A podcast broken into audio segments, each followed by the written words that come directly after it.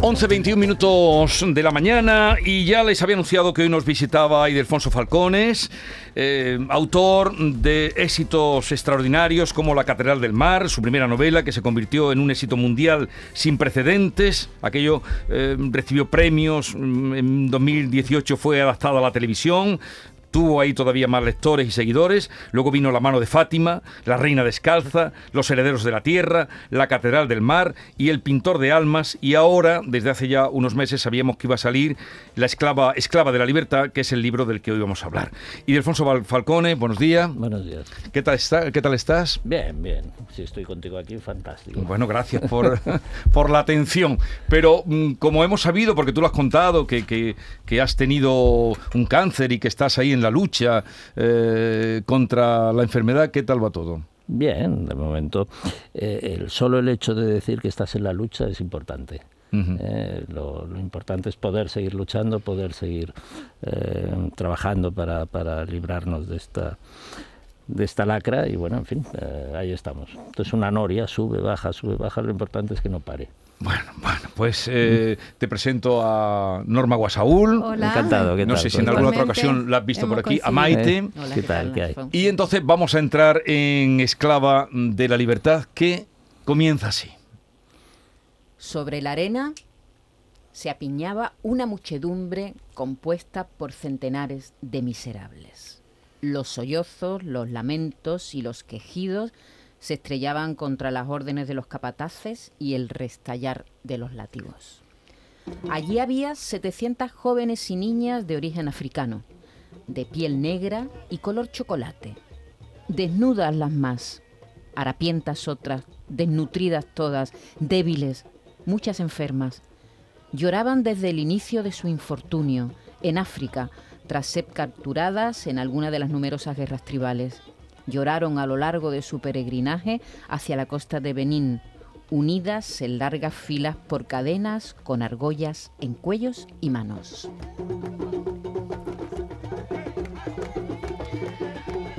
Así arranca Esclava de la Libertad, que narra la lucha por la libertad de dos mujeres negras, pero en dos épocas totalmente distintas.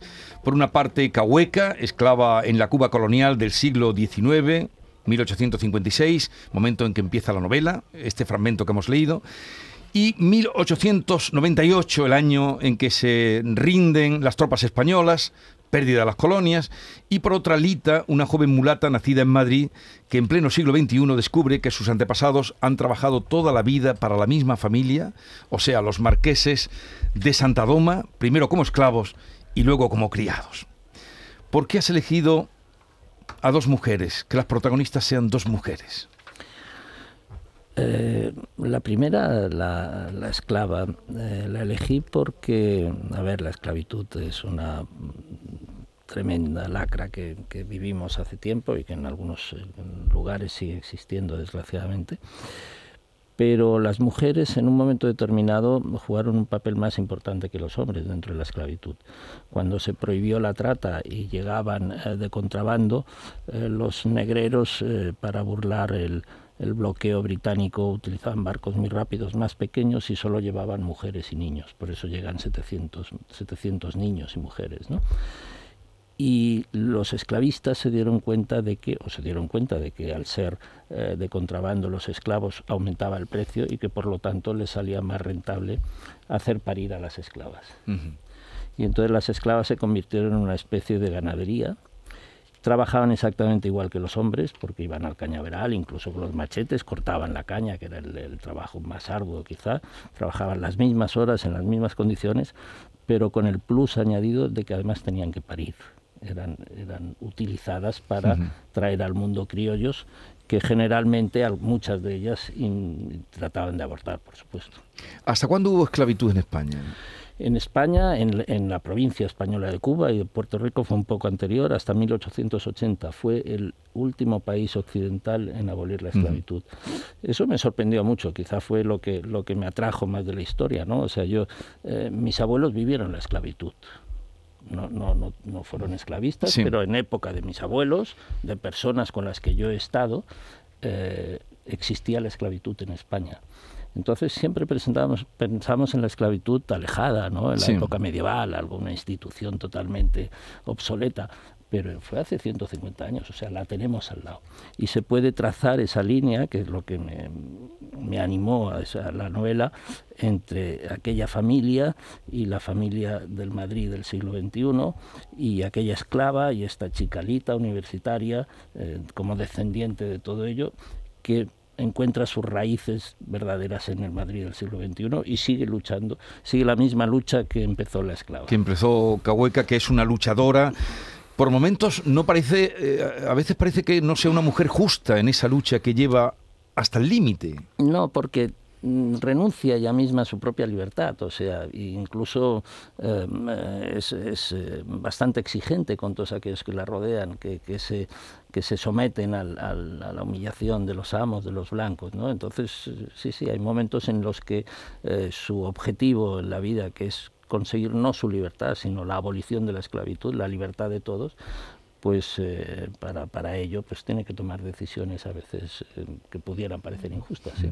A mí me ha sorprendido también eso que no sabía, que fue España el, eh, después de Brasil, ¿no? El último fue en abolir a Brasil, pero que España estuvo hasta hasta el final, hasta... Hasta 1880, sí, una época muy reciente. Fue el último país. Em, tú te inventas una palabra, creo, que porque aquí eh, estamos hablando de dos, parece que la, que la esclavitud se herede, ¿no? Porque está eh, la mujer, la primera, Cahueca, luego Lita, ya en otra como criada, que también de alguna manera es otro tipo, bueno, no es esclavitud, pero es sometimiento, con una familia que son poderosísimos, los Santadoma, que son los marqueses que eh, dirigen y son los propietarios de aquellas fincas, y tú utilizas una palabra que yo no había oído nunca, pero me parece que la has inventado, que es sacarocratas, ¿no? Sacarócratas. Sí, Azúcar y aristócrata. Sí, no está, no está admitida por la RAE, pero tampoco me la he inventado yo. O sea, es una palabra muy utilizada en todos los estudios sobre los, los ingenios azucareros. Ya hubo una acotación que no es no está admitida en nuestro país, pero sí que se utiliza mucho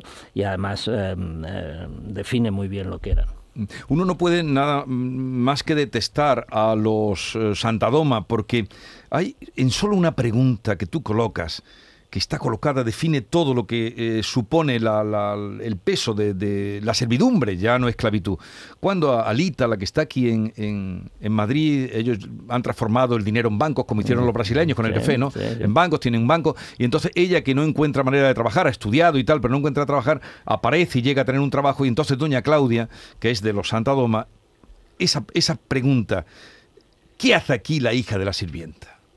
Ahí está definido eh, todo esa esa frontera, que le, barrera que le ponen a la, a la gente trabajadora. Eh, ¿Qué hace aquí la hija de la sirvienta? Y no solo la gente trabajadora, sino que es la eh, eh, los resultados de ese esclavismo en mucha gente de color, en mucha gente negra en nuestra época actual. Una invisibilidad, un racismo, una xenofobia, evidentemente, y una discriminación absoluta. Eh, está reconocido por la mayoría de los gobiernos que siguen y siguen, y estamos en la época de, eh, la década de los afrodescendientes, con pretensiones de reparación, de reconocimiento. Eh, realmente los efectos de esa esclavitud todavía se están viviendo, todavía los, los sufren estas personas. Mm, hay mucha frustración en, la novela, mucha lucha, tanto por los esclavos cuando son esclavos, los cimarrones, que son los que huyen, los que, los que logran escapar, que tienen una vida miserable, y también los que tienen la libertad, los libres, los que los negros que al final han logrado ser libres, pero como no saben otra cosa que trabajar la caña de azúcar, llevan una vida casi peor que los esclavos. O sea, han tenido que pasar mm, muchísimo dolor. Es una novela muy cruda. Es una novela muy cruda, pero yo creo que mm, no llego a un porcentaje significativo de la crudeza y el dolor y, y, el sufrimiento que llegaron a sentir estos seres humanos. O sea, yo a mí me preguntan, bueno, ¿eres capaz de ponerte en la piel de, mujeres? Sí, sí, lo soy capaz. Las de escenas hecho, de violaciones son no, y de, hecho, y de hecho eh, varias novelas mías hay protagonistas mm. mujeres. Ahí sí, ¿eres capaz de ponerte en la piel de un esclavo? Es que me parece casi Mm. imposible. O sea, he estudiado, he visto cómo los sometían, cómo los maltrataban, eh, se suicidaban, eh, en fin, los pobres esclavos hacían de todo lo, lo- lo que podían. O sea, su única salida era efectivamente el suicidio o el aborto para no traer a este mundo más hijos esclavos. ¿no?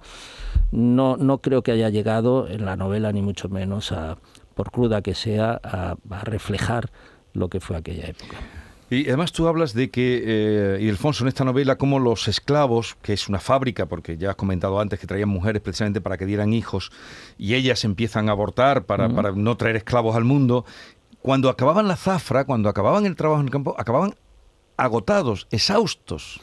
Sí, ese es un estereotipo que desgraciadamente existía en aquella época.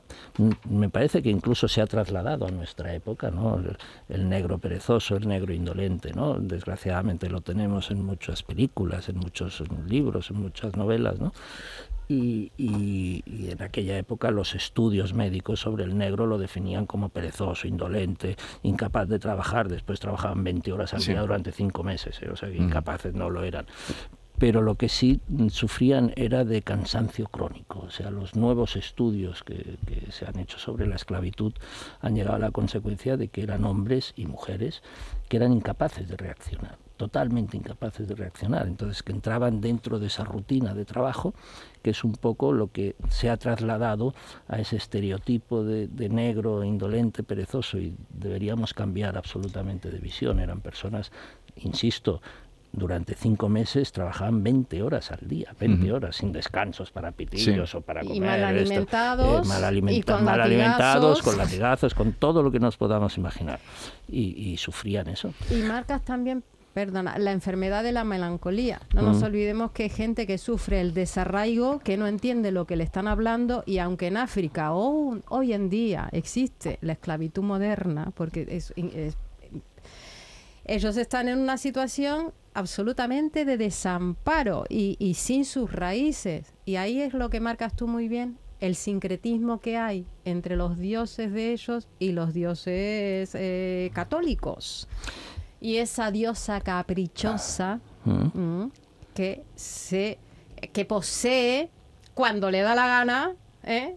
A Cahueca. es una eh, es, es un poco eh, de hecho es muy interesante. Vamos a ver no se puede hablar de la esclavitud sin hablar de la religión. No tanto de la santería que realmente la santería la santería era la forma de esconder eh, eh, la relación de los de los esclavos negros con sus dioses ancestrales con Yemayá con todos ellos no y, y es imposible, era la forma en que ellos eh, cada domingo, los domingos no eran cada siete días, era cuando decidía el amo, podía ser un domingo cada 15, cada 13, cada 14, cuando le interesaba decía que Cuando era acabara la domingo y les permitían y les permitían esos bailes que para los amos pues eran un juego inocente, para ellos era la forma de, eh, de relacionarse con sus dioses, de encontrar otra vez sus raíces, de vivir un poco esa, esa vida, esa vida que les habían robado y, y los dioses eh, de esta religión a la que hay que tratar con el mismo respeto que las nuestras. Es una religión ancestral de, de millones de, de- o de miles de años y con millones de seguidores, ¿no? Y esos dioses son caprichosos, son glotones, son em, eh, se enfadan, pueden estar, no estar, pueden. Entonces, es, la relación con esos dioses uno se la imagina dificilísima, porque, a ver, si tú en la iglesia cumples con los diez mandamientos, pues sabes más o menos que irás al cielo y que eres Sí. bueno, que no te regañarán, ¿no? Pero ahí te portabas bien y resulta que aquel día la diosa no estaba o, estaba enfadada o, o- o te trataba injustamente y, en fin, no, conseguías nada, ¿no? Una relación curiosa. Pero aquí la- las creencias religiosas, estamos escuchando de fondo precisamente, eh, cantando a, a sus ancestros, a Celia Cruz en este momento, la religión y sus dioses fueron muy fuertes, como tú contabas, y fueron refugio también para ellos. Un poco casi como la cristiandad, cuando, cuando caían los mártires también, en el sentido de, de refugio. Sí, sí, sí, efectivamente, efectivamente. Los, insisto, los, los blancos lo veían como un juego de niños Sí. y, y, bueno, y cuando alguien entraba en trance, pues que se había vuelto loco o que había, había bebido más de la cuenta o que estaba eh, extasiado, ¿no? Pero realmente era donde ellos intentaban reparar esa injusticia, intentaban olvidarse, abstraerse de su realidad y buscar a esos dioses que también les quitaban, pero que consiguieron mantener sincretizándolos con los dioses. eh, con, lo que tenemos. Con los cristianos. O sea, con, las vírgenes que tenemos cada, aquí, ¿no? cada, santo, cada santo, cada. Eh, esto tenía su correlativo, su correspondiente en la religión eh, suya, en la religión yoruba. Entonces, adorando a un santo, ellos en realidad estaban adorando a su verdadero Dios y eso los españoles, pues bueno, lo admitían como un juego. Pero que eh, por eso digo que fue como, como una manera también de agarrarse a la vida, una vida que no valía nada. Era la única que les quedaba, eran los pocos, los pocos métodos que tenían de reclamar su individualidad personal y su, y su libertad, ¿no? La, religión, el suicidio, que era lo máximo, ¿no? que era ya no trabajo más, me mato, y el aborto, pocos más les quedaban. Y la huida, claro. No sé si en, la vida real se ha, se ha codeado con algún santadoma o ese estereotipo de aristócrata? Sí, con algunos sí. pero como los santadomas, ¿Qué sentimiento le despierta? Bueno, hay gente que, es soberbia, que es injusta, y los hay, los hay, hay muchos, no, no los voy a señalar. Yo tampoco en la novela tampoco pretendo señalar a nadie. Ya hay novelas escritas que siguen, que siguen el, el, trazado de estas familias eh, cubanas esclavistas que después trajeron sus fortunas a España o a otros países. Hay algunos libros que son interesantes para el que los quiera seguir. Yo ¿Y, qué ¿eh? cree? ¿Que deberían desprenderse del dinero manchado con sangre negra? Con Eso es una pregunta muy delicada, ¿no? Porque si empezamos a voluntad propia, ¿quién se va no, a eso no lo va a hacer nadie. lo que me llama la atención también es cómo se las arreglaron los esclavistas eh, para implicar a sus esclavos, a los que habían maltratado tan mal, para que fueran aliados suyos en la lucha contra los españoles. Bueno, porque les prometieron la libertad les prometieron la libertad. O sea, los, los, negros fueron a pelear en esa primera guerra, del 68 al 78, la de los 10 años, bajo la promesa de la libertad. Eh, en los, dentro de los ejércitos estaban los mambises blancos y los, y los negros los negros fueron carne de cañón, eh, o sea, iban a, iban a, la lucha por delante, con palos, con algún machete oxidado, no tenían armas, y eso frente a los españoles con sus cañones y sus escopetas, o sea que fueron verdaderas masacres. Pero les prometieron la libertad y en virtud de ello, pues muchos, muchos eh, esclavos se unieron a esos ejércitos, y si no, los propios amos, los, los rebeldes eh, llevaban a, sus negradas, que las llamaban, y las alistaban en, el ejército eh, como esclavos. También, como carne de cañón. Bueno, vamos a pasarle ahí, Delfonso Falcones. ¿Has preparado cuestionario? Así es. Pues vamos al cuestionario. Cuestionario binario. Poder de decisión.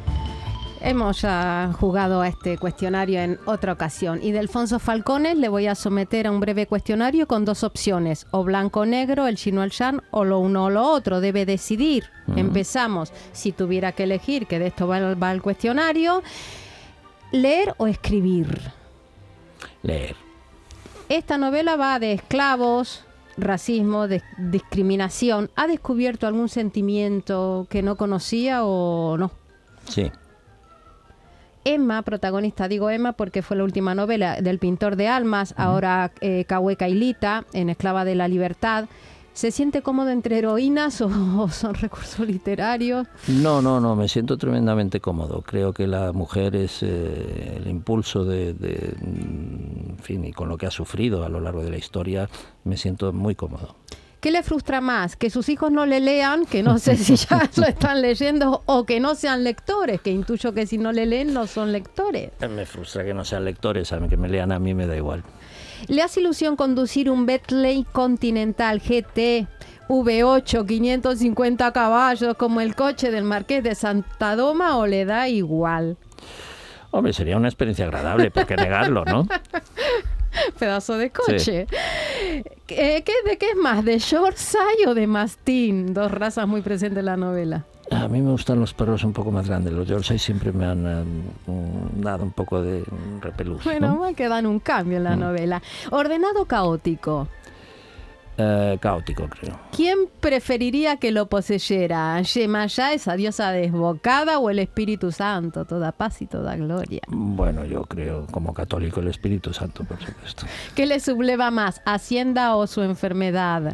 Ah, Hacienda jamás llegará a la crueldad de la enfermedad, por más que lo intente. ¿Es buen paciente, buen paciente con ese, en ese aspecto o impaciente? No, no, soy tremendamente paciente, hay que someterse, sí. ¿A quién conoce más? ¿A sus personajes o a usted mismo? Yo creo que a mis personajes. El conocimiento de uno mismo es erróneo. Te tienen que conocer los demás. Uno eh, parte de bases a veces equivocadas. ¿eh? Borra, borra, tacha mucho, ya borrar es antiguo, o escribe rapidito y del tirón.